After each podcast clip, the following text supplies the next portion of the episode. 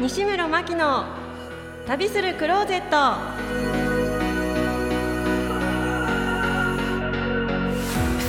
皆様こんにちは本日は9月の15日いかがお過ごしでしょうかこの番組は毎回ゲストをお迎えして旅にまつわる話を中心に心の中のクローゼットを開けて旅に出かけたくなるようなそんな気分をお届けする番組ですなんか9月のね15日って言いますとなんかね敬老の日っていうイメージがどうしても強くてですねなんかもう2003年からこう9月のなんか15日がそうなんだよっていうことじゃなくってあのー敬老の日がね第3月曜日とかなんか祝日に、ね、なってるみたいなんですけれどもなんかもう本当ね日にちにこだわらずにねこういつだって感謝したり電話したりね思いを伝えられたらいいなと思うんですけれども、まあ、ついつい目先の忙しさにかまけてしまいまして、まあ、会いに行ったり電話したりが、まあ、できなくなって言い訳なんですけれどももうこうやって敬老の日とか母の日とか父の日とかね年を重ねるごとに大切にしないとなと思う今日この頃でございます。あの先日あのジビエの活用にかこつけまして子どもたちを連れてあの山梨県の小菅村というところにある原始村っていうところに行ってきました原始村っていうのはあの原始村っていう名前のキャンプ場なんですけれどもあのね縦穴式住居であるとか横穴式住居になんせ泊まれるっていう施設であの隣接しているカフェでは地産地消のあのジビエ料理がね堪能できまして、まあ、狩猟体験ですとか近くに祭り場があってあの道の駅にはねすごい泉質のいいお風呂もあってもう最高でしたぜひお出かけしてみてくださいはいそれでは西村真希の旅するクローゼットスタートですこの番組は株式会社インタラクター株式会社インフィニティループの提供でお送りいたします無限の時間と空間の中で幾重にも広がる創造の多世界宇宙の片隅で思いが出会う時火花のように生まれる新しい世界創造は世界を作る楽しいをインタラクティブに株式会社インタラクター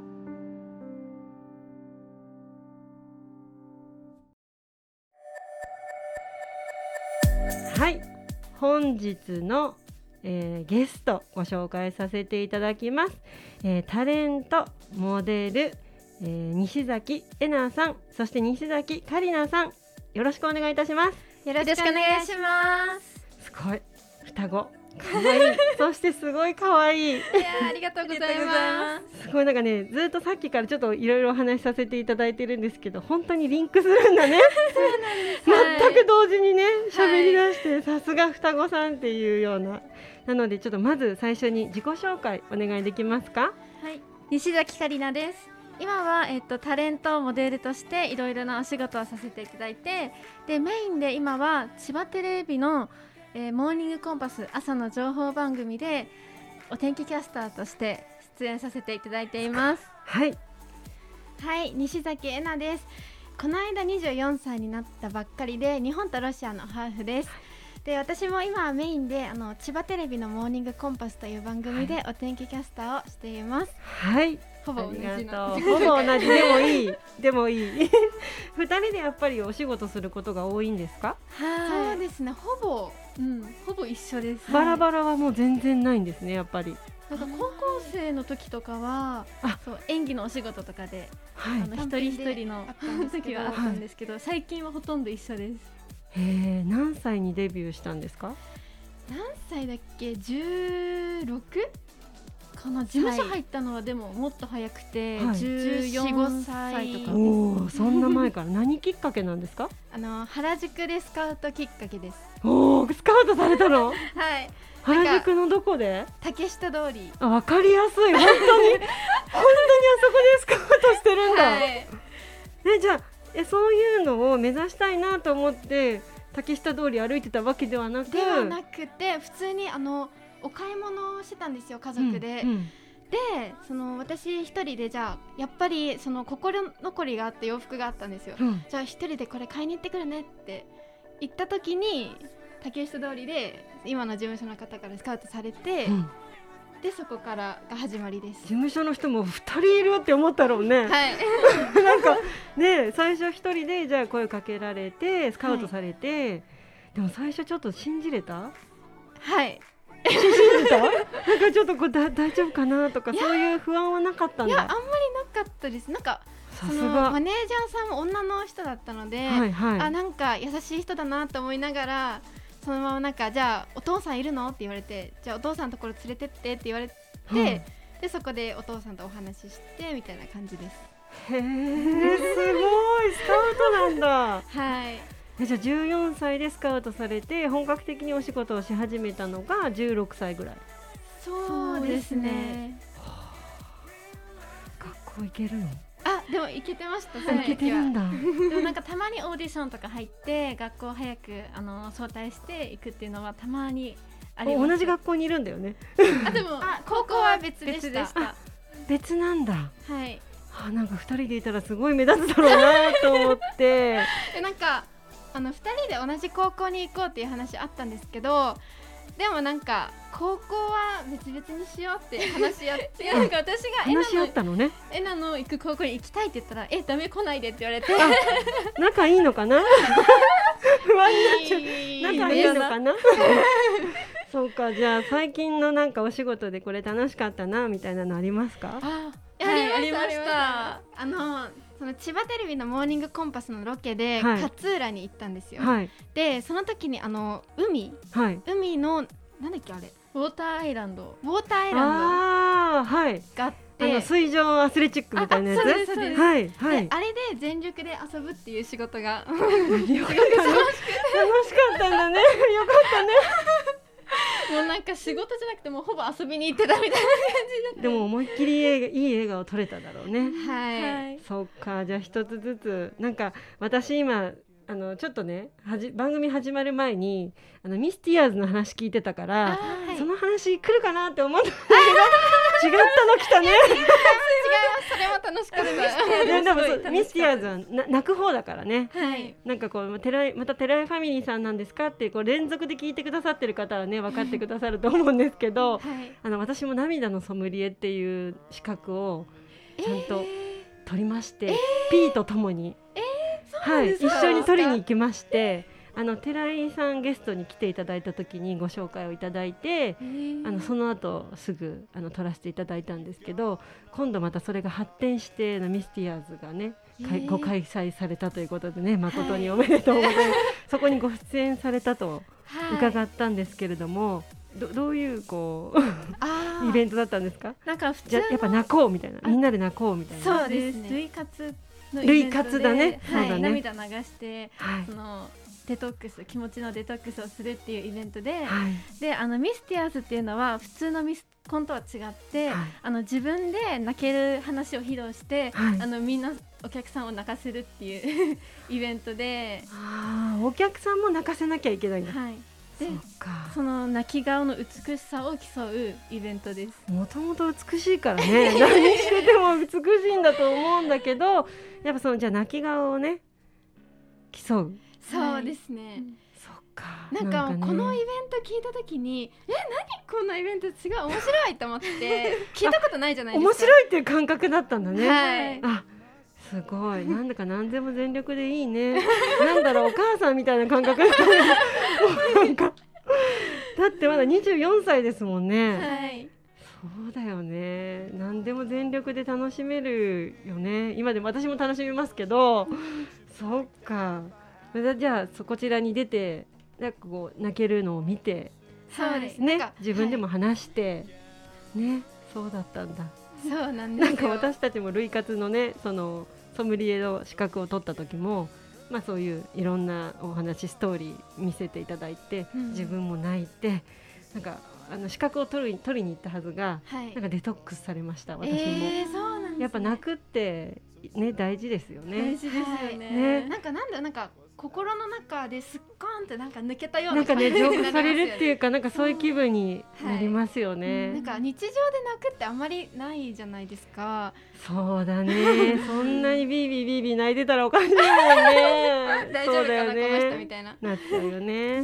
いだからなんかこういうイベントあるのっていいですよね定期的に定期的にね、はデいトックスができるっていうかね、はいな泣くことによってね浄化されてじゃあそれにご出演されてたんですねはいそうですはいありがとうございますその話聞きたかった そっかでもなんか芸能界目指すきっかけはとか思ったけどそうねそうやって本当に可愛い人ってスカウトされるのねいやー でもその当時はあんまりこの仕事に興味がなくて、うん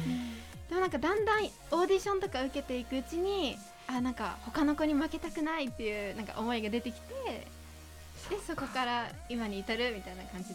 でもなんかやっぱお天気ねキャスターだってすごい狭き門っていうかいやーそうえやっぱね登竜門ってイメージがあるから、はそこからまたわーってね、はいスターダストとか売れてくっていうイメージがあるからいなやんーか頑張ってほしい、はい頑張りなんますかあのお天気キャスターに受かった時本当にびっくりして、うんで今までこういう生放送とかレギュラーのお仕事ってもう本当初めてだったんでもう本当涙が出るくらい千葉って感じだよね、嬉しはいよしって思うよ頑張ろうってねいうえーいや、2人だから2人でもちろんご出演こう曜日ごとに違うとかじゃなくて2人でご出演されてるんですよねそうですね、でもそれはそれでやっぱちょっと心強くないですかあかなり心強いです、ね、 ねみたいなことできるじゃないですか、はい一人で言わされるよりかは、ねなんかこうあねあい相づち打ってくれるっていうだけで、はい、えーじゃあなんか二人でどんどん売れてくんだろうな 今でももちろんご活躍してるんですけどどんどんテレビとかに出ちゃうんだろうないなやんかでもなんか生放送ってすごいなんかハラハラそうだよしねません、全部全部ねそう全部流れちゃうわけだから ねなんかジェットコースターと似てるなと思ってだからジェットコースター乗ったらもう戻れないじゃないですかもう戻れないねだから生放送時々バッもクのやつもあるけどねですけどでも生放送だったらもうカメラの前立って321って言われたらもうその場からあのそう離れられないじゃないですか 自分がしくったらねそう それだけでなんか全部出ちゃうしねそうだからもう気合でよし行くぞってでもなんかその明るい感じで間違えましたみたいな感じもありのありなわけだけどいやーダメダメだからねもう24歳だからダメかもそうだねちゃんとやらないと ね仕事はね、はいそっかなんかなんか偉いな一つ一つそうやって積み重ねてなんかどうどういうどどういう番組にこれから出てみたいなとかなんかあありますどんな女優になりたいなとかタレントになりたいなとかでもどんな仕事してみたいでもいいですあーバラエティーに出てみたくてなんか例えばあの無人島で1週間暮らしてみるとかわかる出たいなんかサバイバル系えいいですね、はいサバイバル系全然サバイバルって感じじゃないけどいやー出たいんだね、はい出たいですすごいなんかそっか野生の心をむき出しにしてうんそうなんか原む始き人で出もしになるその場にいたらなると思いますなるかな命かかってるのでなんかうちの子たちはもうえんすごいよナス D っていう人たちのみナス D っていう人が出てるその無人島のやつがあるんですけど、もう YouTube でそればっか見て無人島行きたい、無人島行きたいって言って一つ買ってもうほんと買えるもんなら買ってあげてそこに住んだ方がいいんじゃないかなっていうぐらいむ 虫を食べたいって言い出したり、虫原始に戻るんだったら食べなきゃダメかな忘れてま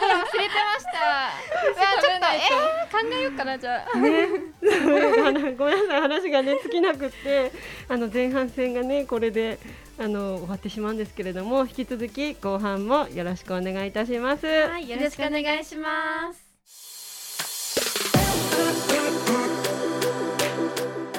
西村真希の旅するクローゼット後半スタートです前半に引き続きまして、えー西崎えなさんそして西崎かりなさんよろしくお願いいたしますよろしくお願いしますすごいねちゃんと声が揃うからもうやっぱりあの本当に綺麗な双子さんなんですよもうぜひあのいやなんかねインスタとかツイッターとかややってやってらっしゃいます。はい、はいツイよッねターはやってます、ねインスタはやってないんですけどあツツイイッッターターぜチェックおひ願見いしてみますてほしい。すごい綺麗なお二人 です。なんか目に吸い込まれちゃいそう。もう綺麗で。なんか前半がね、少しこうお仕事のねお話を聞かせていただいたので、後半はあの旅のお話を聞かせていただきたいと思います。はい最近でももう今までいたところでもいいんですけど。旅行でここ行ってよかったみたいなお話聞かせてもらえますかはい一番思い出に残ってるのは伊豆大島ですなんであなのんで海が綺麗だったとか、あそうですあのー人生で初めて島に行って、うんそこでなんか感じる自然とかになんかすごい感動してだからベースやっぱり無人島系の好きなんだね好きですリンクしなかった私が行けなかった そう好きなんだね島とかはいそうなんですねえ何が良かったですか大島もうなんかすべて なんだろう全て感動しました全部食べ物自然あとその空気、うん、全部良かったよね、はいなんかさっき聞いたあのツーリングが結構辛かったっあて話聞いたんですけどなんか大島ってそのサイクリングであの島を一周できるんですよ、うんうんでそれが一周あの43キロ で私たちそれやった時もう、 43キロはい、もう4時間5時間ぐらい自転車こいでてそうだよねだっ朝ての6時ぐらいからスタートして、えっと、一周できたのが夕方の5時えそうだよねほぼほぼ終わっちゃうよねはい一日が、休憩しながら、まあ、八八王子なんですけど私住んでるとこが八王子から新宿で37キロとかなんかそれぐらいなんですよそれよりもあるわけ で、はいすね、ずっと坂道があったりそうなんですそようしかもあそこなんか起伏が45メートルぐらいあるらしくて、それをもう永遠にうんなんかアニメに出てくる道路みたいな。あの一つ坂登ったら、パはーい、ってまた高い坂があるよって。もうアニメみたいなよ世く界でやした。ろうと思ったんでだって別に自転車乗ってるろなんかこうそういうのが好きだとかいうわけじゃないんですよではねないんですけど、でもなんか最初すごい舐めてたんですよね。早い話舐めてたんだね、はい、あ一周あいいねいいねって言ってあ余な裕んかだろうってそうなんか綺麗な景色見ながらのほほんってなんかいい一日になるなって思い ながらこやえりてたはらじやり始めたら途中でやめられなくなっちゃったパターンそうなんだでねすよ、そうですねもう後戻りできないみたいな別にツアーなわけじゃないよねではないです2人で行ってるから途中でやめようって明日にしようっていうこともできたんだけど、個人はいでこれは今日やっちゃおうとはい、ははいい、でも自転車のその返却時間が今日中だったんですよその日のうち言ってくれよって感じだ ねレンタルした人をいでもまあ4そっか43キロ一周してみてどうでしたやもう達成感もう半端なかったそうだよです、ねもうふくらはぎとかパンパンででももうそのち日ょっのと夜したは修行だねだからそれもあってすごい心も鍛えられた感じしました、うんえあじゃあ大丈夫だわ脱出の無無人島の出るか大丈夫よしメンタル強くでもそうあれメンもうほぼほぼメンタルみたいなイメージありますもんねもだうっ戦ていですよね恋ねずっと恋で島から本土へ戻ってくるみたいなね、はい、でもなんかその道中すごい自然があって、うんあの野生動物のなんかリスとかもいたりしてあそうそうかわいいねなんか野生のリス初めて見たんですけどはい、そうあと猿とかいたよねあさはい猿もいたんですよ親子連れでそうえーま島なにんかサファリパークみたいな感じ本当に天然のサファリパーク自然のあれねこう境ないやつね、はいそうねそうです外に襲わねれたらもう終わりなんですけどそっかまあ感動しますよねそこに生息している生き物に会えるとね、はい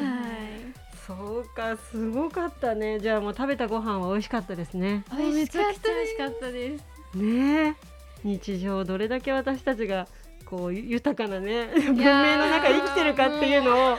い感じますよねもうそういうこと感じをますまねあ、自転車があること自体ねもうあれなんですけど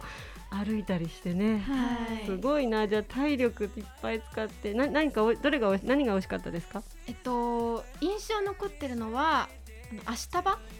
なんですけどなんか大島って足束が有名らしくて、はい、も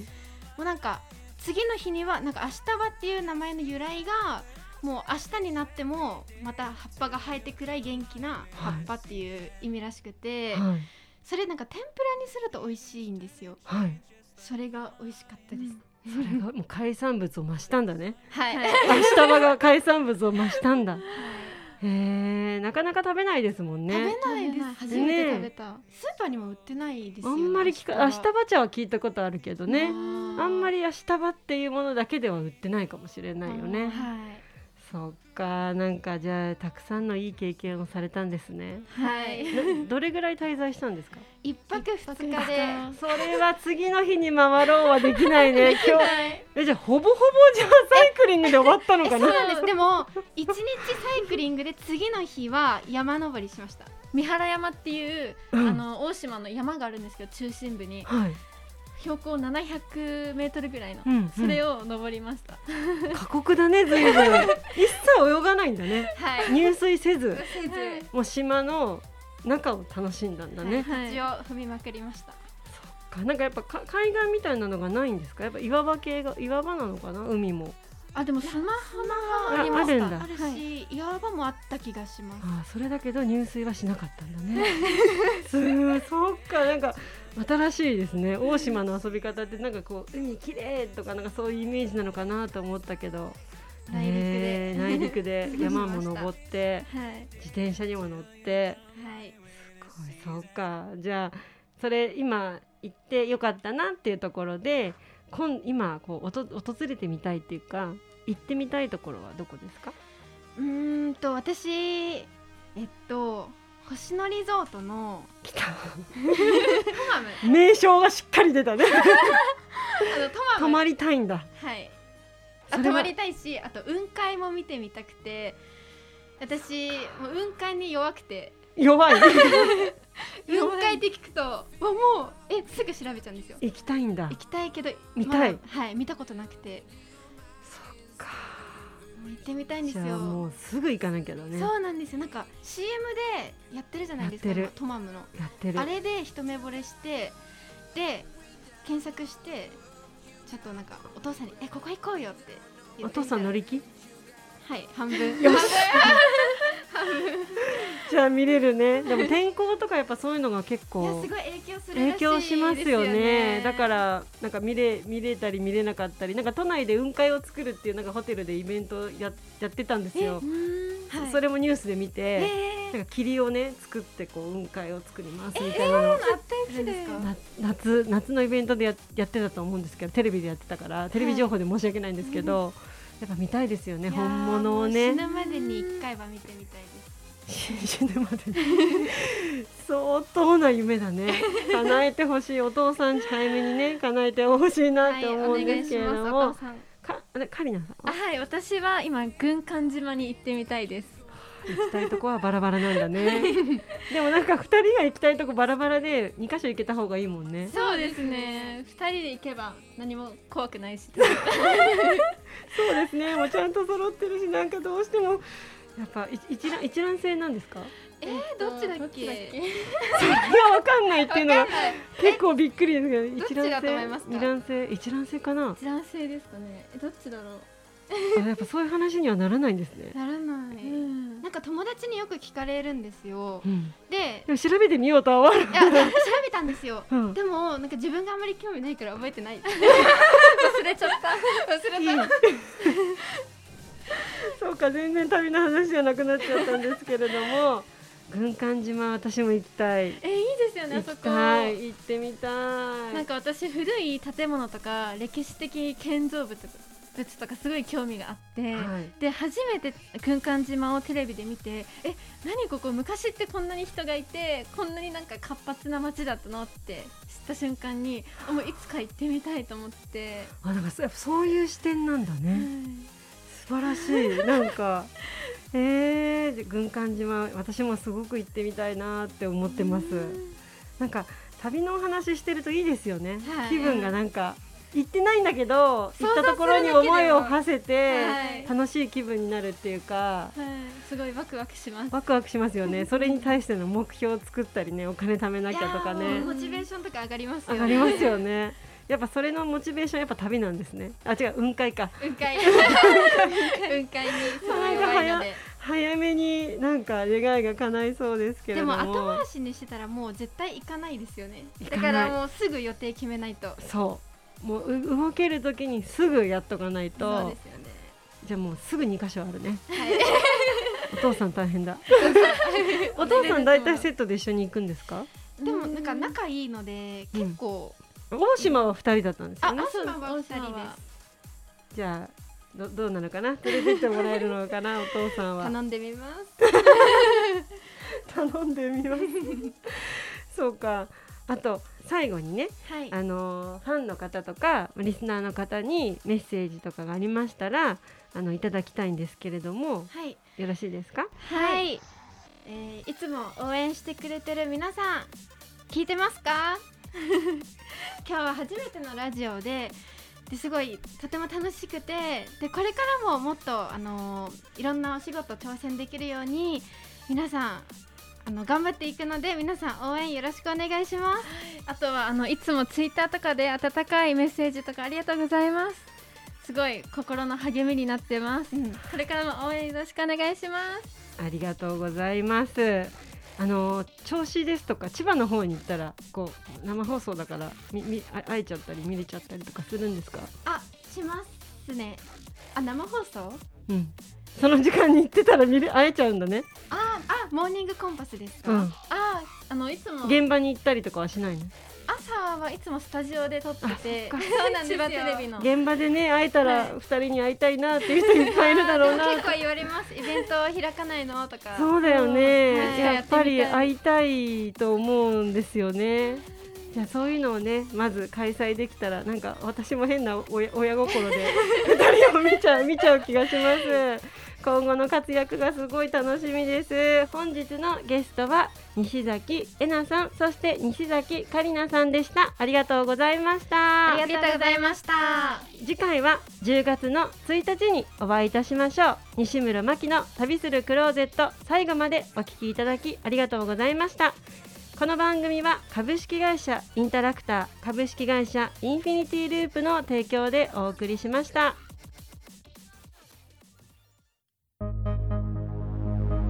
その男の仕事は相互関係を生み出すことだ影響し合う人と人をつなげ社会に波紋を広げていくプロフェッショナルとは専門家であるということだ株式会社インタラクター